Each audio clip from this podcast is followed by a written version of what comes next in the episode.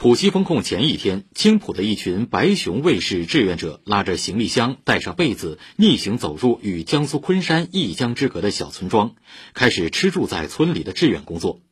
今天的抗疫有我上海必胜系列，请听报道：是逆行，更是双向奔赴。一早八点，青浦白鹤镇朱浦村核酸筛查开始。白熊金之家志愿服务队负责人沈杰一边手持 PDA 为村民扫码，一边提醒着大家保持间距，保持距离。把二维码都打开来，亮度调到最亮。沈杰和五位队友都来自青浦的其他街镇。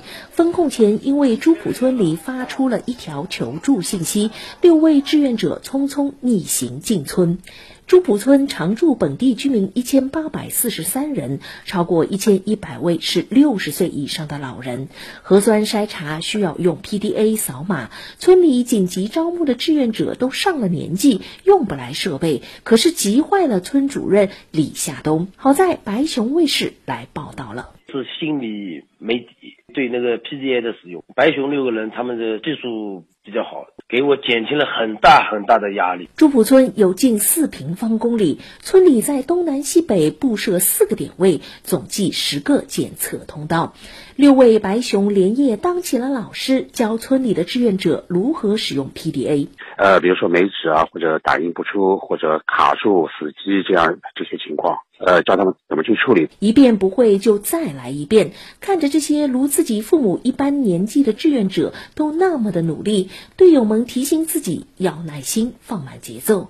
终于，阿姨叔叔们逐渐熟络起来。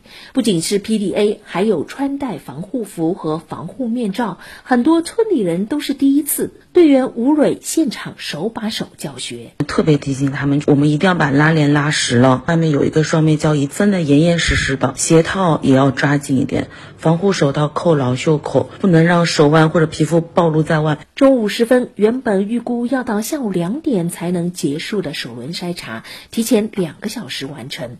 队员李梦迪终于有时间拿出手机，看到儿子发来的微信，说：“妈妈，我好想你。”瞬间觉得儿子长大了。李梦迪说：“哪里需要白熊，就会出现在哪里。于他而言，就是想为十二岁的儿子树立个榜样。”他说：“哎，妈妈你辛苦了。”然后就说：“哎，我以后也要。”就是跟你一样，就是去帮助更多的人，就是会觉得很欣慰。守护家园，温暖人心，是白熊卫视的两大心愿。这支在二零二零年抗疫中诞生，目前有一百七十一位成员的志愿者队伍。三月十七号以来，他们深入社区协助核酸筛查，去到封控的厂区维持秩序，将抗原检测试剂盒送到居民的手中。沈杰说：“其实，在我看来，这份守护是源。”与对上海的爱，这份温暖是出于生活在这座城里的你我彼此双向的奔赴。